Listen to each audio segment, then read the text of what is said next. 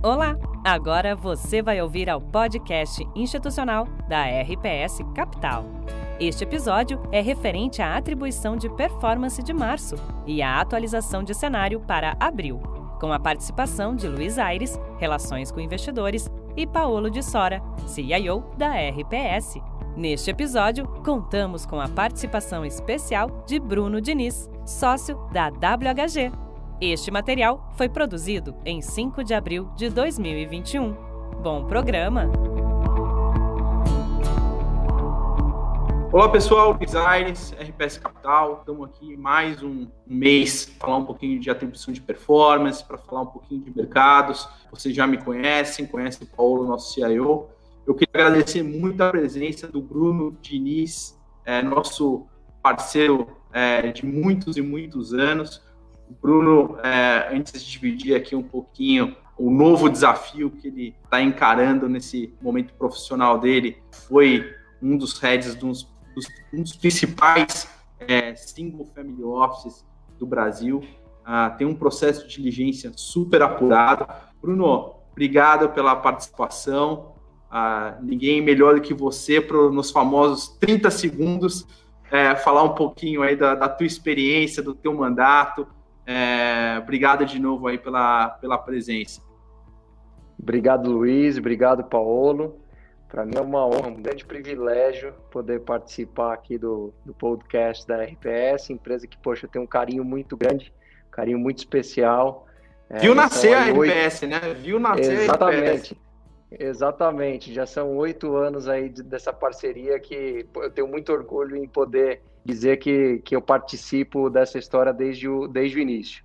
É, então, como o Luiz falou, meu nome é Bruno Diniz, eu sou sócio responsável pela área de produtos na Wealth High Governance, que é uma empresa de gestão de patrimônio recém-formada no final do ano passado por ex-executivos é, do Credit Suisse e aqui na Wealth High Governance, nosso objetivo é, é uma empresa de gestão patrimonial, foco em, em, clientes high net worth e ultra high net worth individuals. Quando nós tomamos a decisão de formar a WHG, a gente foi por, um caminho um pouco mais complexo, um pouco mais é, desafiador. A gente poderia ter optado por ir pelo caminho de criar um multi-family office, mas a gente tomou aqui as, as, os devidos, as, a, a, gente foi é, mega diligente, fomos mega é, é, é, cuidadosos com o que o nosso cliente precisa e a gente está formando aqui um private banking independente que a gente está tá, tá super, super feliz em, em, poder compartilhar com os nossos clientes o nascimento da, da WHG, né? Um, um private banking independente, a gente soma todas as qualidades né, que, que, que uma empresa independente pode prover e todo expertise e know-how das grandes instituições. Essa é um pouquinho da história da WHG que a gente pode contar é, ao longo do, do, podcast aqui com vocês. Mais uma vez, obrigado. Um prazer estar, estar presente na, no podcast da RPS. Ô Bruno, é só para dar uma palhinha aqui da, de, de quão institucionalizado e, e, e quão é, importante é a, é a WHG agora no, no cenário de, de gestão de patrimônio no Brasil? Quanto que vocês estão aí de, de AUM? Contem off aqui para gente. São seis meses, Luiz, é, e a gente já tem aí, é, já estamos nos aproximando de, de 10 é, bilhões sob, sob gestão. Acho que é um número muito relevante, demonstra toda a confiança dos nossos clientes no nosso trabalho, trabalho que vem sendo desenvolvido ao longo dos últimos 20 anos, com todas essas famílias que são importantes famílias no Brasil e que a gente tem o desejo de continuar atendendo essas, essas, essas, essas importantes, esses importantes relacionamentos que a gente construiu pelos próximos 20, 30, 40, 50 anos, as próximas gerações dessas famílias. Para isso, a gente conta com, com, com, a parceria de vocês também no auxílio na gestão do patrimônio de, desses clientes. Pô, legal, cara. Parabéns, parabéns para você, parabéns para todo o time, o Maculé, que é um dos principais executivos lá, lá da WHG. Paulo, vamos, vamos ao que interessa aqui, falar um pouquinho é, como é que foi é, nosso, nosso primeiro trimestre. É, boa parte do, dos investidores já conhece bem a gente, a gente tem uma equipe muito parruda em, em ações uh, Brasil e, não dizer mundo também, com 15 gestores, estamos uh, com uma capacidade aí de, de gestão muito, muito profunda, o time tocado pelo Daniel Vaz é, no RPS Macro, também disponível já em praticamente todas as, as plataformas. Acho que uma boa notícia para o é que a gente está abrindo o nosso RPS Total Return, uh, é um dos fundos com, com melhor Sharp, para quem não sabe o que é Sharp, é a relação risco-retorno para o investidor, uh, numa janela de oito anos, um, um, um, fundo que passou por poucas e boas aí, diversos momentos desafiadores de Brasil. Os outros fundos, a, que a boa parte dos investidores também já conhece, o nosso Previdência, que está atrelado ao, ao Equity Hedge, Previdência Absoluta atrelado ao Equity Hedge, uh, o Long Bias uh, e o Previdência Ações, uh, o FIA Selection, que é o nosso long only, todos os fundos estão disponíveis nas principais plataformas, assim como, como também o nosso Global Macro tocado pelo, pelo Daniel Vaz. E eu acho que a novidade agora é essa janela uh, de captação que a gente está fazendo do Total Return, com, com prazo de liquidez aí de 60 dias. Um pouquinho de, de marketing, eu acho que esse fundo tem um, um histórico muito bacana, principalmente na relação risco-retorno. Se você olhar ali a janela de oito anos, o fundo entregou 15% de retorno anualizado, então ano após ano, nessa janela de oito anos que a gente passou pela eleição da Dilma, Brexit, uh, Wesley Day, greve dos caminhoneiros, agora a última crise recente foi a Covid, teve uma relação de risco-retorno muito boa e vai estar disponível agora para os interessados que querem diversificar um pouquinho do seu risco ou dos fundos macro, que já tem uma alocação muito importante na carteira do investidor, ou daqueles uh, investidores que têm o famoso long bias, os, os famosos long only uh, no seu portfólio. Indo aqui um pouco para o histórico uh, desses oito anos de gestão, eu acho que sempre vale a pena bater na tecla da história, Bruno, de olhar um fundo uma, numa janela longa, né? É, o bom fundo, os, os, bons gestores são aqueles que passam por uh, diversos cenários e não é aquele famoso filhote do bull marketing, né? Eu acho que talvez o total return tenha essa característica muito explícita quando a gente fala ali do retorno analisado de 15%. Então, 2015, uh, 2016, 17, 19, 2020 foram janelas que tiveram momentos de drawdown muito grande que a gente acabou uh, saindo uh, melhor do que entrou nesse cenário aí de desafiador de mercado. Então, fica aí a dica para quem quiser estar tá olhando um fundo descorrelacionado, é, com uma ótima performance, um time de gestão que nunca perdeu um membro, então um orgulho muito grande da gente estar tá num, numa, numa equipe que nunca perdeu nenhum, nenhum executivo e, e vai estar disponível aí o fundo ah, nas principais plataformas e nos principais privates, inclusive aí a, a WHG, é, a gente tem um, um, prazer muito grande de, de estar nessa, nessa parceria contínua com o Bruno.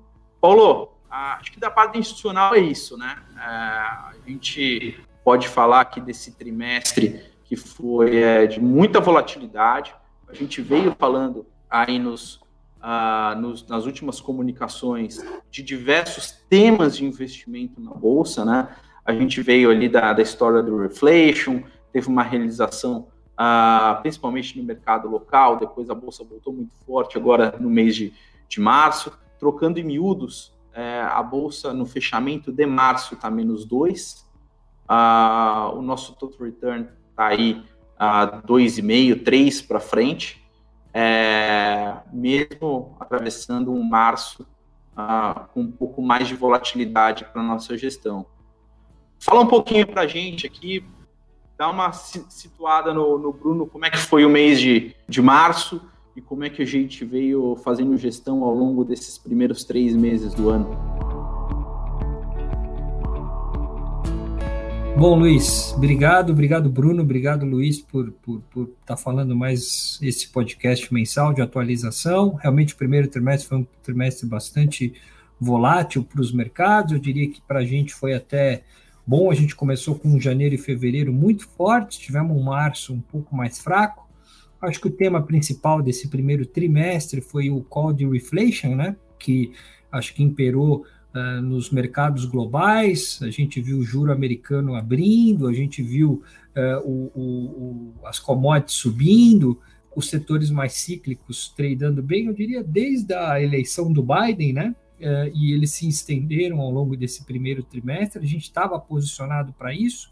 Então, aqui na performance do trimestre, a gente vê aqui os nossos principais ganhos em setores cíclicos, como Vale, é, Suzano, Cemex, CSN, é, JBS, então a gente soube surfar bem aí o, o, ciclo de commodities, o ciclo de reflation que, que pegou os mercados aí nessa, nessa rotação importante e que a gente foi bem.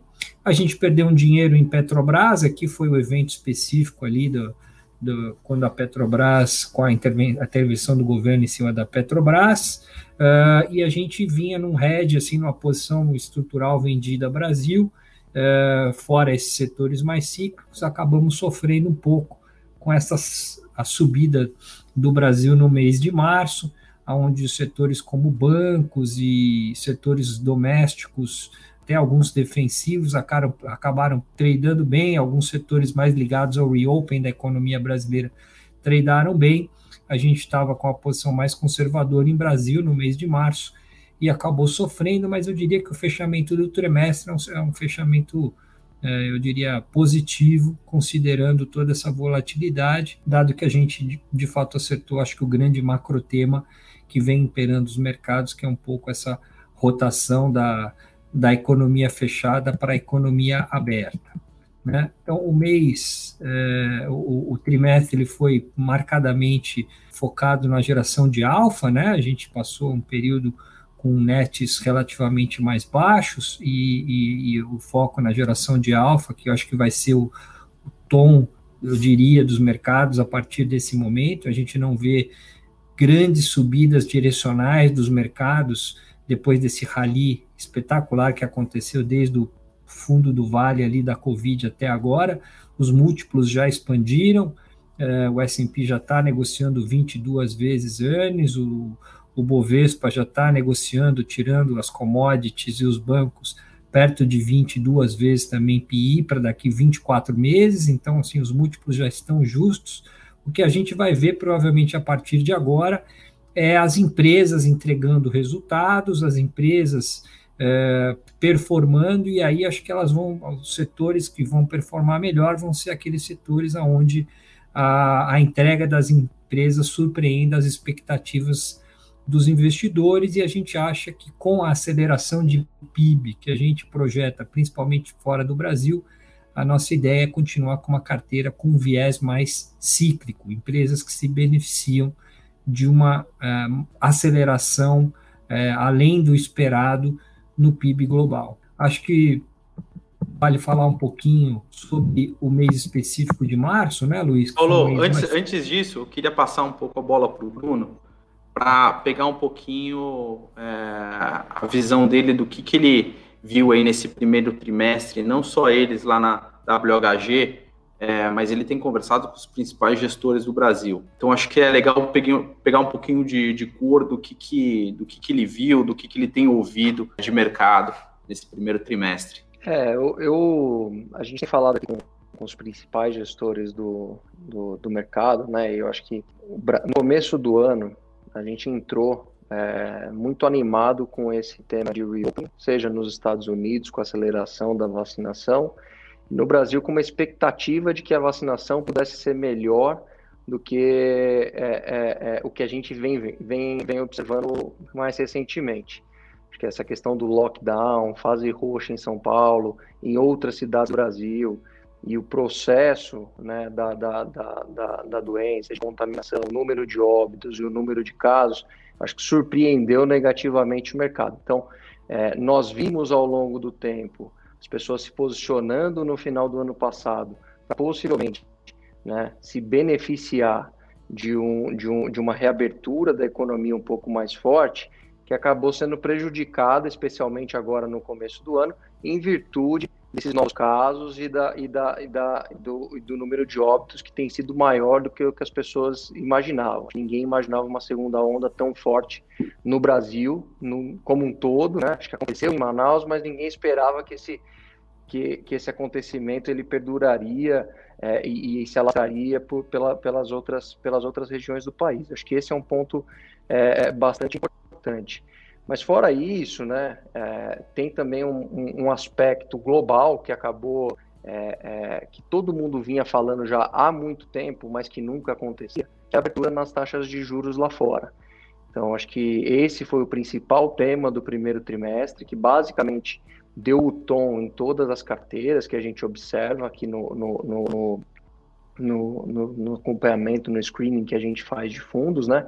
Então, acho que essa abertura da taxa de juros americanas, é, com uma perspectiva pior no processo da, da crise sanitária que a gente enfrenta no Brasil, somada a uma crise política que aconteceu mais recentemente, especificamente nesse mês de março, uma redução da confiança, uma, uma perspectiva um pouco é, pior para a dinâmica fiscal, provavelmente a gente vai ter que ver é, mais auxílio por mais tempo, toda essa confusão causada em virtude da, da, da, discussão do orçamento que a gente tem visto nas últimas semanas, acho que tudo isso fez com que a performance dos ativos brasileiros, novamente nesse primeiro trimestre, fosse a pior quando você compara com outras, com, com, com a performance de outros ativos globais, né? É, nesse sentido, é, a gente acabou vendo na, no overall, né, nas carteiras, no, no, no, cômputo geral das carteiras dos gestores que a gente acompanha, aqueles com uma perspectiva um pouco mais global, que souberam se posicionar é, para surfar dessa perspectiva de elevação na taxa de juros nos Estados Unidos performando muito bem. Por outro lado, aqueles que apostavam numa recuperação mais rápida do Brasil ou é, que apostaram numa recuperação cíclica e, e, e, optaram por expressar essa recuperação cíclica em ativos brasileiros, fundos que acabaram ficando um pouco mais para trás, né? E nesse sentido, eu queria até tirar uma dúvida com o Paulo, aproveitar que a gente está aqui. Acho que o Paulo ele tem uma característica que é, que é, que é muito única, que é você fazer essa gestão é, é, é, top-down, essa gestão macro, expressando esse view via equities. Né? Acho que é, é uma característica muito marcante que acaba trazendo muito benefícios para quem monta carteiras como nós, né? que, que acaba querendo ativos descorrelacionados. Né? É, e outro, outra grande característica que o Paulo é, é, acaba implementando nos portfólios de maneira brilhante, essa velocidade com que ele é, é dá no direcional, né? Então, eventualmente está comprado, eventualmente está vendido, é, pega um setor de commodities, pega um setor mais consumo local. É, queria entender, Paulo, como que você foi ajustando essa, essa tua exposição ao longo do ano, à medida que esses novos fatos eles foram acontecendo, né? Porque, de fato, acho que teve é, é, uma, uma performance expressiva né, ao longo do, do primeiro trimestre. Acho que foi um primeiro trimestre é, de, de uma geração de alfa muito grande na, na, na, na no total return.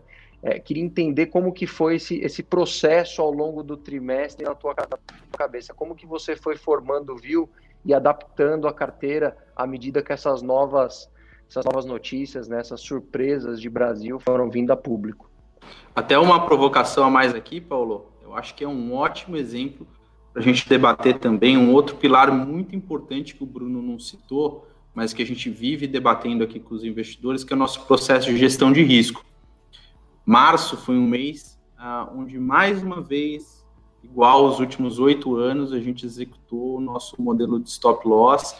É, e aí, obviamente, tentando ah, preservar essa filosofia de preservação de capital que a gente tem. Então, acho que março é um ótimo mês para a gente debater esses pontos que o, o Bruno levantou e, e, falar um pouquinho dessa gestão de, de risco que a gente tem sido dirigente em fazer. Ah, legal, obrigado pela, pela oportunidade de contar um pouquinho a história. Você olha os números fechados e parece que está tudo bem, né? mas no meio ali tem toda uma volatilidade, né, uma mudança de cenário muito grande que vai acontecendo e a gente vai tentando é, surfar essa, essa, essa dinâmica. Lembrar que março, aliás, o primeiro trimestre como um todo, mas março em particular foi um dos piores meses de geração de alfa dos hedge funds no mundo, né, porque houve uma monstruosa reversão de momento. Então, as coisas que estavam funcionando bem em janeiro e fevereiro underperformaram muito em março, inclusive acelerado por, pelos fundos quantitativos, que são long momentum, e que teve uma reversão muito grande de tendência nesse mês de março específico. Com a gente aconteceu a mesma coisa, nossa cota chegou a bater 8%, 8,8% de alta ali no pico, é, no início, no mês de março, a gente estava bastante longo momento, e aí era basicamente o quê? Comprado em commodities, em setores aí da, da economia, da, da reabertura global, do reflation, e a gente também estava comprado aí num, num call mais bottom-up, numa carteira de empresas no Brasil que estavam vindo performando bem até então.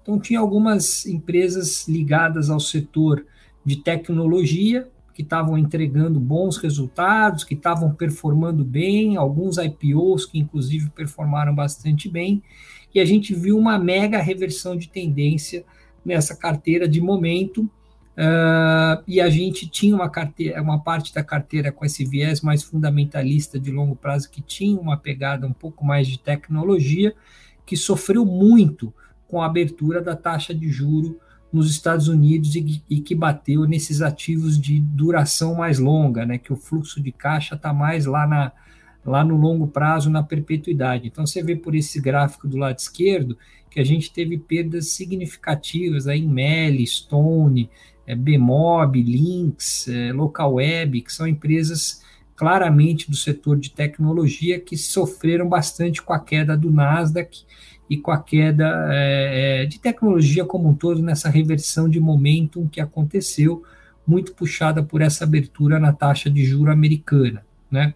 Então, a gente teve uma perda que bateu o nosso primeiro nível de stop loss, a gente reduziu o gross e o net do fundo, como já fizemos diversas vezes ao longo desses oito anos, reduzimos para um terço o risco do fundo, zeramos o risco direcional, é, em algum momento no mês de março.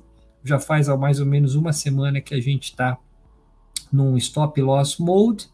E agora retomando a carteira devagarzinho, como a gente sempre faz depois do stop loss. Olha o, o fechado do ano, nós estamos aí 2,5% positivo, com a bolsa caindo 2,5%, quer dizer, é um, é um ano relativamente bom. E mesmo num ano muito bom, a gente incorreu num stop loss por causa da perda é, é, pontual desse mês de março e reduzimos o risco. O nosso desafio, Bruno, agora vai ser é, construir uma carteira é, que seja consistente com o momento no ciclo econômico que a gente está. A gente acha que ainda está nesse ponto aí de começo para meio do ciclo econômico global, de retomada de atividade econômica, aceleração de PIB, é, mas com bastante coisa já no preço. Né? As expectativas em relação a esse tema de aceleração de PIB já, já são bastante elevadas nos mercados americanos, inclusive no Brasil. Né? A gente viu um rally aí é, do Brasil, aí um pouco do Reopen Brasil, então nego já colocando nas expectativas uma abertura razoável da economia brasileira no segundo semestre. Uh, a gente está mais confortável com, isso, com esse tema lá fora, principalmente nos Estados Unidos. Sentimos a coisa mais consistente. Pacote de ajuda fiscal vindo tanto para os consumidores, agora um pouco com infraestrutura também, um consumidor americano empoderado, com bastante renda, renda acumulada do Corona Voucher do ano passado, mais esse Corona Voucher desse ano, uh, uma vacinação consistente, realmente acima do esperado, e assim, dados na margem mostrando que a economia está pronta para reabrir, com o consumidor que é naturalmente ávido por consumir serviços e produtos e com dinheiro no bolso. Então, a gente acha que o play de reabertura mais claro, é, com mais consistência, provavelmente com melhor Sharp, vai ser o call de reabertura lá na economia americana. A gente gosta também é, dos, dos setores que tem mais a ver com esse PIB, né, com essa aceleração de, de, de atividade, é, e aí são setores mais cíclicos, engloba o setor de bancos nos Estados Unidos, que vão se beneficiar também desse aumento de taxa de juro que a gente acha que vai continuar nos próximos meses e trimestres, não faz sentido o juro real americano continuar negativo em 0,6%, 0,7%, com o PIB que provavelmente vai estar crescendo no ritmo chinês nos Estados Unidos entre o segundo e o terceiro TRI, a gente projeta o PIB americano chegar a crescer no ano contra ano, é verdade, em cima de uma base fraca do ano passado, mas no ano contra ano chegar em algum momento a, a bater 10% de crescimento ano sobre ano.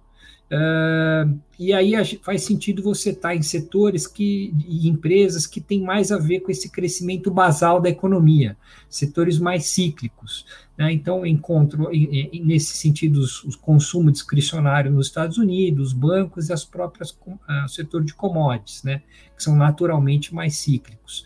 O setor de commodity no Brasil se beneficia do, do cenário mais desafiador de Brasil que a gente está vivendo, por conta da própria condição da pandemia, a questão fiscal, uh, a questão da inflação, uh, da, de uma curva de juro que começa a subir.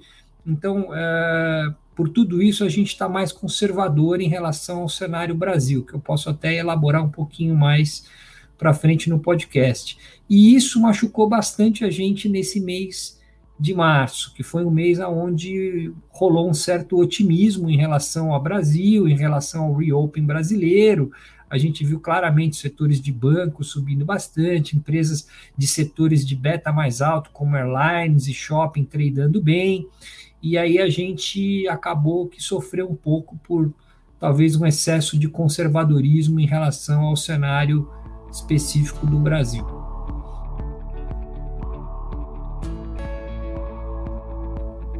Paulo, eu acho que até é bacana que a gente dividir um pouquinho é, a visão do nosso economista-chefe, o, o, Gabriel, é, que ele está muito pessimista com esse lado é, fiscal da, da, economia brasileira, atrelado a um outro desafio de curto médio prazo, que é o ritmo da vacinação aqui no Brasil. Né?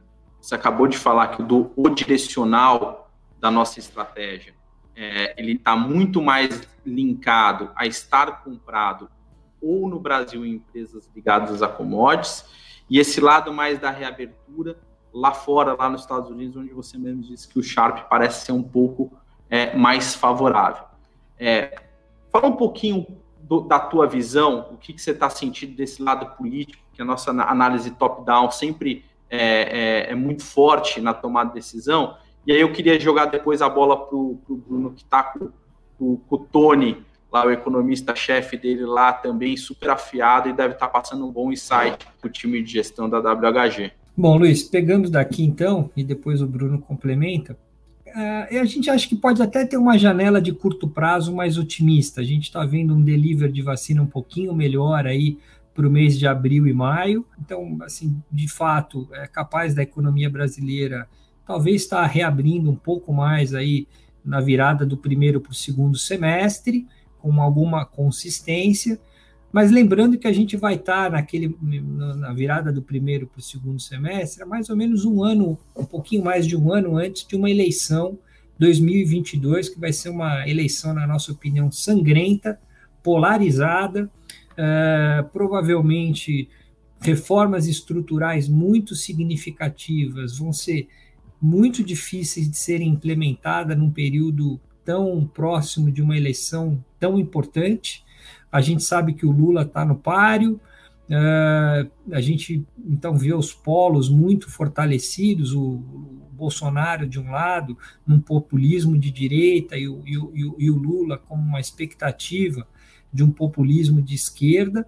Uh, o caminho do meio fica mais desafiado de, de emplacar por causa dessa polarização e aí a gente tem medo um pouco desse fiscal, né? A gente, o Brasil infelizmente se, se alavancou demais para enfrentar a pandemia, nossa relação dívida PIB está indo para lá de 90%. Então a gente acha que com uma subida de juro que está contratado pelo menos nas curvas de FRAS, uma subida de juro importante num país que está alavancado então, a gente acha que o cenário fiscal é muito desafiador, com contas públicas muito engessadas para serem é, cortadas. Então, assim, o PIB potencial no Brasil vai ser baixo nos próximos anos nesse contexto, com bastante volatilidade né, em relação ao cenário político 2022. Então, a gente acha que é uma janela de curto prazo, talvez mais otimista de Brasil para surfar esse reopen, quem sabe no mês de abril e maio, mas a gente acha que vai ser uma janela curta, até porque esses setores de reopen Brasil, quase todos eles são muito sensíveis a juros, né? Os setores que têm um duration mais longo, né? Shopping, é, properties, mesmo as empresas de maior beta, são normalmente é, domésticos, são empresas de duration mais longo, e a gente está vendo a taxa de juro longa no Brasil abrir. Né? Então, um pouco diferente do que está acontecendo nos Estados Unidos, onde a taxa de juro longa também está abrindo, mas ainda em patamar muito negativo. A gente vê os FRAs de médio prazo no Brasil já chegando quase a duplo dígito. Então, é um pouco diferente o jogo de reabertura no Brasil vis-à-vis -vis o jogo de reabertura que está acontecendo nos Estados Unidos. Claro que num primeiro momento a derivada é a mais simples, é aquele negócio, ah, então compra airline, compra shopping, compra empresa de cruzeiro, andou nos Estados Unidos, vai andar aqui. No primeiro momento a gente acha que sim, mas na hora que cair a ficha da taxa de desconto, do PIB potencial, do consumo potencial que a gente vai ter com, com o consumidor alavancado no Brasil, com uma carga de juro mais elevada, a gente acha que não vai ser na mesma magnitude do que a gente viu lá fora. Daí que a gente é, sofreu um pouco no mês de março por não fazer essa aposta tão significativa no Reopen Brasil. Acho que abriu, saindo do stop agora. Talvez a gente monte uma carteira privilegiando bastante qualidade.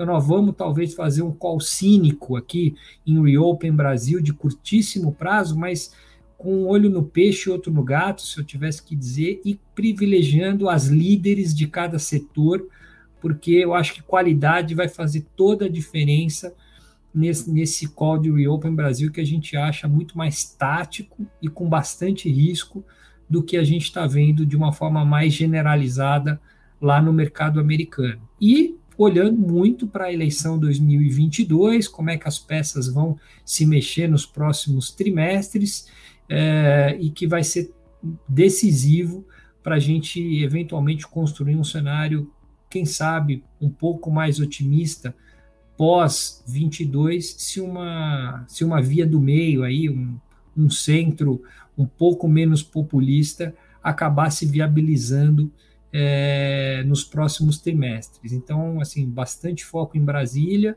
e no que vai estar acontecendo nesse mundo político, porque eu acho que 2022 vai ser um divisor de águas para o bem ou para o mal é, para o Brasil uh, e aí já olhando um cenário um pouco mais de médio e longo prazo. Brunão, que, que o Tony tá, tá passando para vocês aí? Tá deixando vocês mais desanimados com esse fiscal, que nem o Gabriel? Cada call com o Gabriel aqui, cara, é, é assim, é, é, é, um pessimismo a mais. Como é que, que o Tony está influenciando você?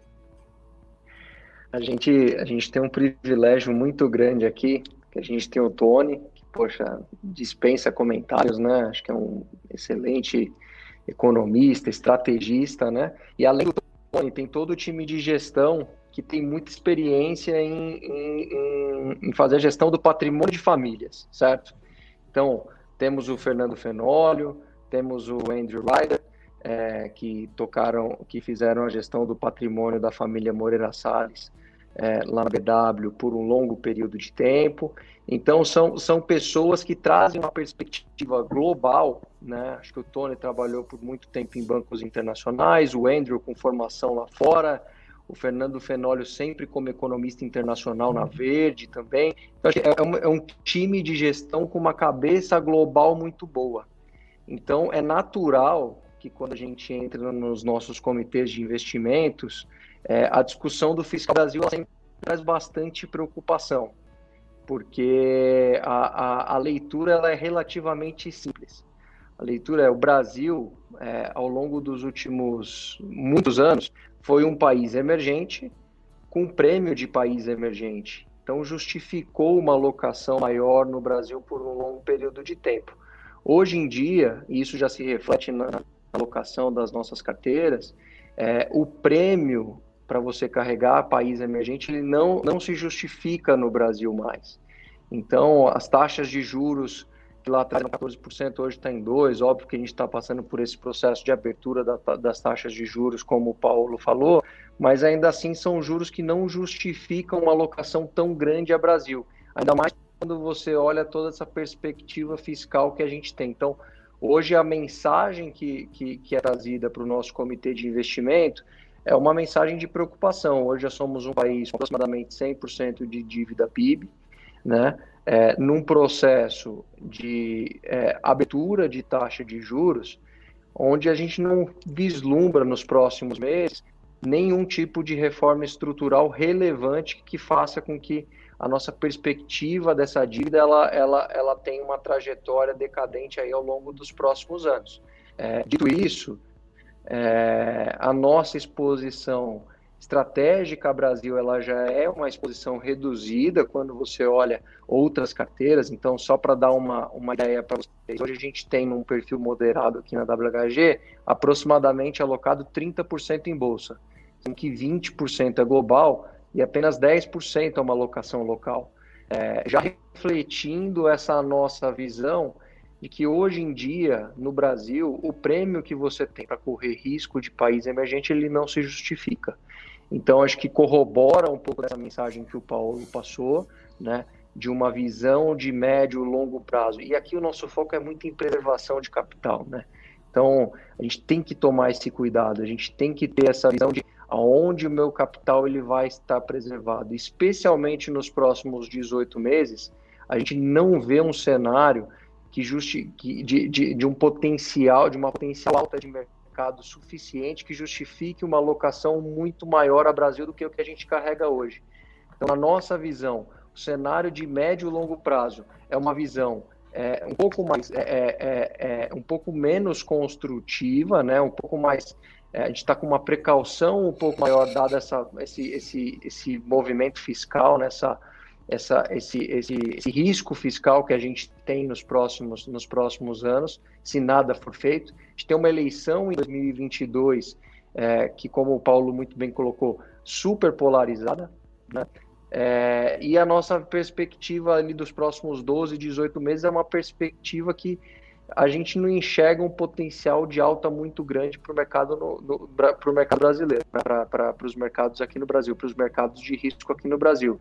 Dito isso, concentramos risco é, em posições internacionais, Bolsa Global é, um, é uma alocação muito importante para nós, e no Brasil concentrando 10% em ações e 20% em gestores como a RPS, que tem a capacidade de navegar muito bem, independente do cenário, e vão fazer ajustes de rota que são necessários caso, caso tenha alguma notícia um pouco mais negativa aí é, nos próximos meses.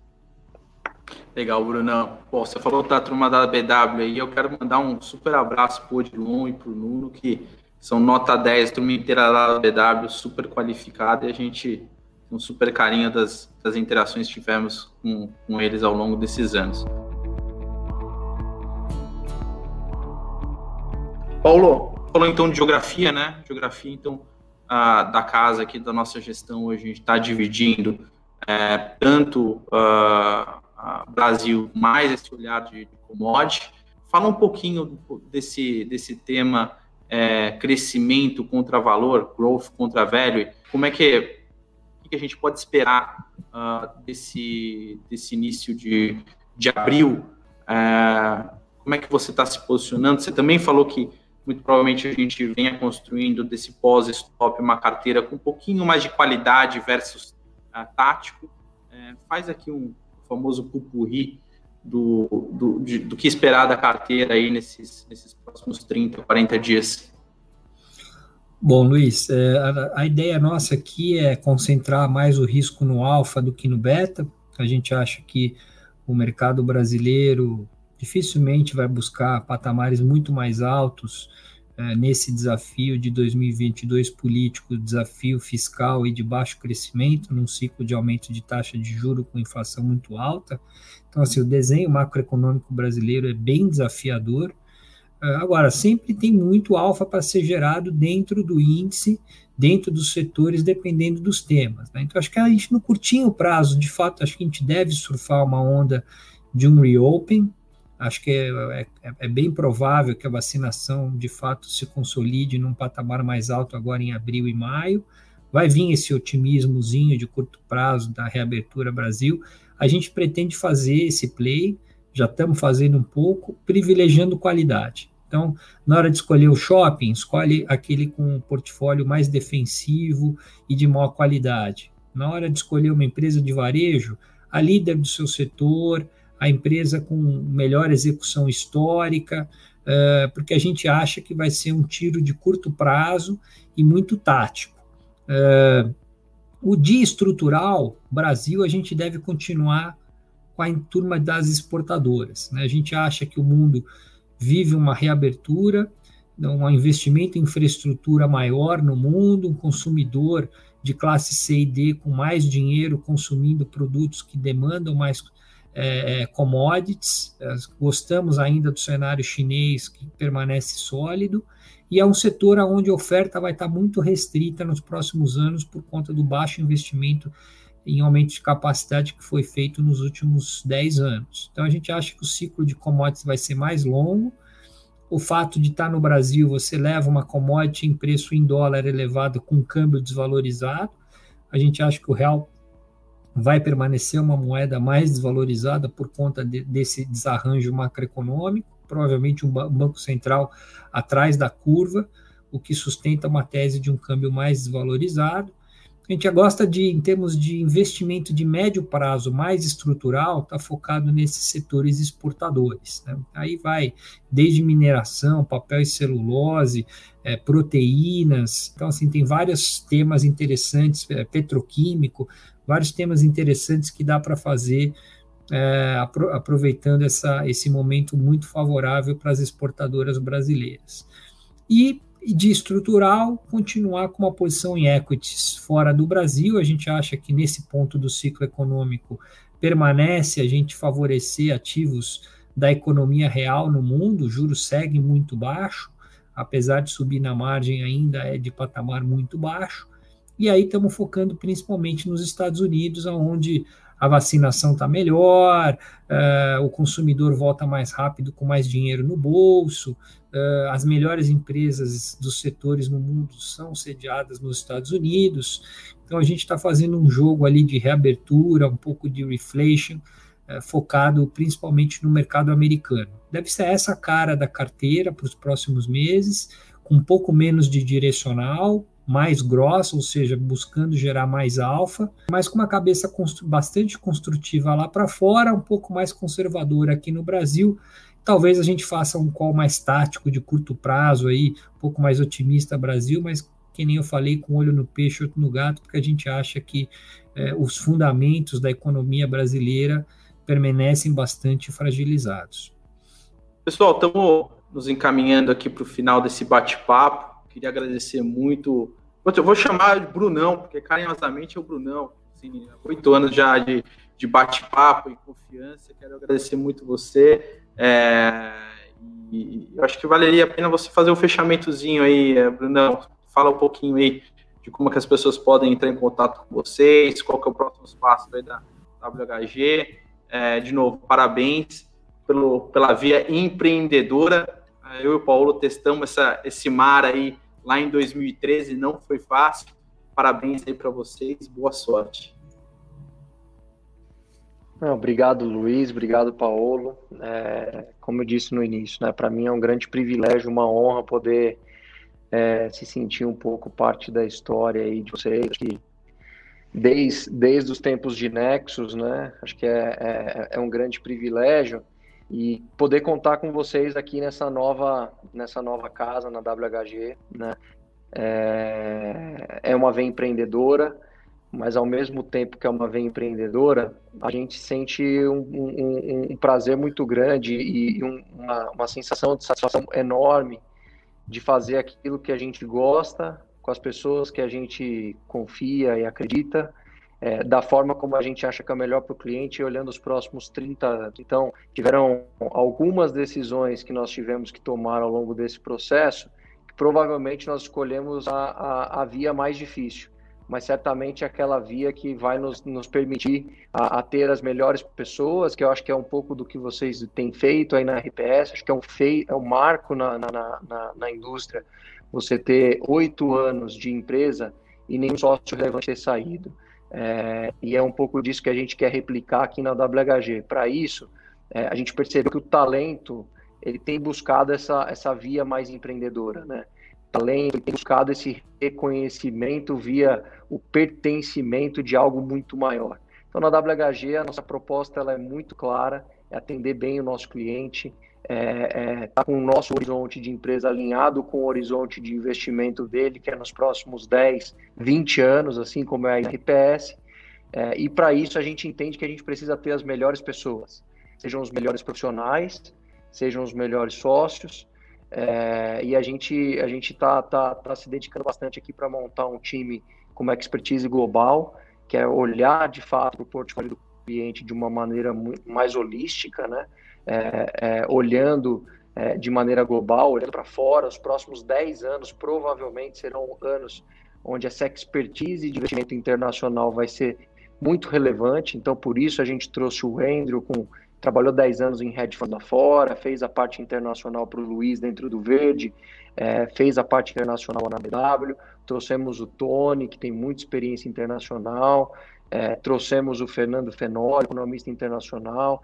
Eu, por muitos anos, fiz essa parte de alocação internacional na Nexus. Então, acho que é, é olhando para o que o cliente precisa para os próximos 10 anos. Acho que a zona de conforto para nós era fazer um pouco mais do mesmo.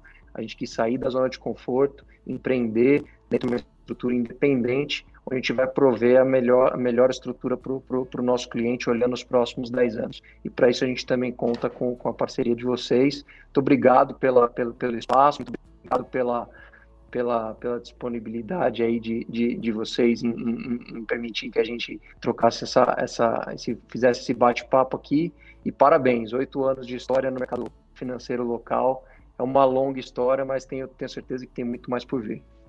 É isso aí. Paulo, oito anos completamos agora em março. É, e é a boa notícia aí que a gente está reabrindo o nosso Total Return D60. Muito provavelmente vai estar disponível aí para grande parte da, do, dos investidores nas, nas principais casas uh, de, de, de, private uh, plataformas. É, faz o fechamento, Paulo, que eu acho que é legal passar um pouco a tua visão do, do que é essa reabertura do Total Return é, e o que você espera aí do, nos próximos meses.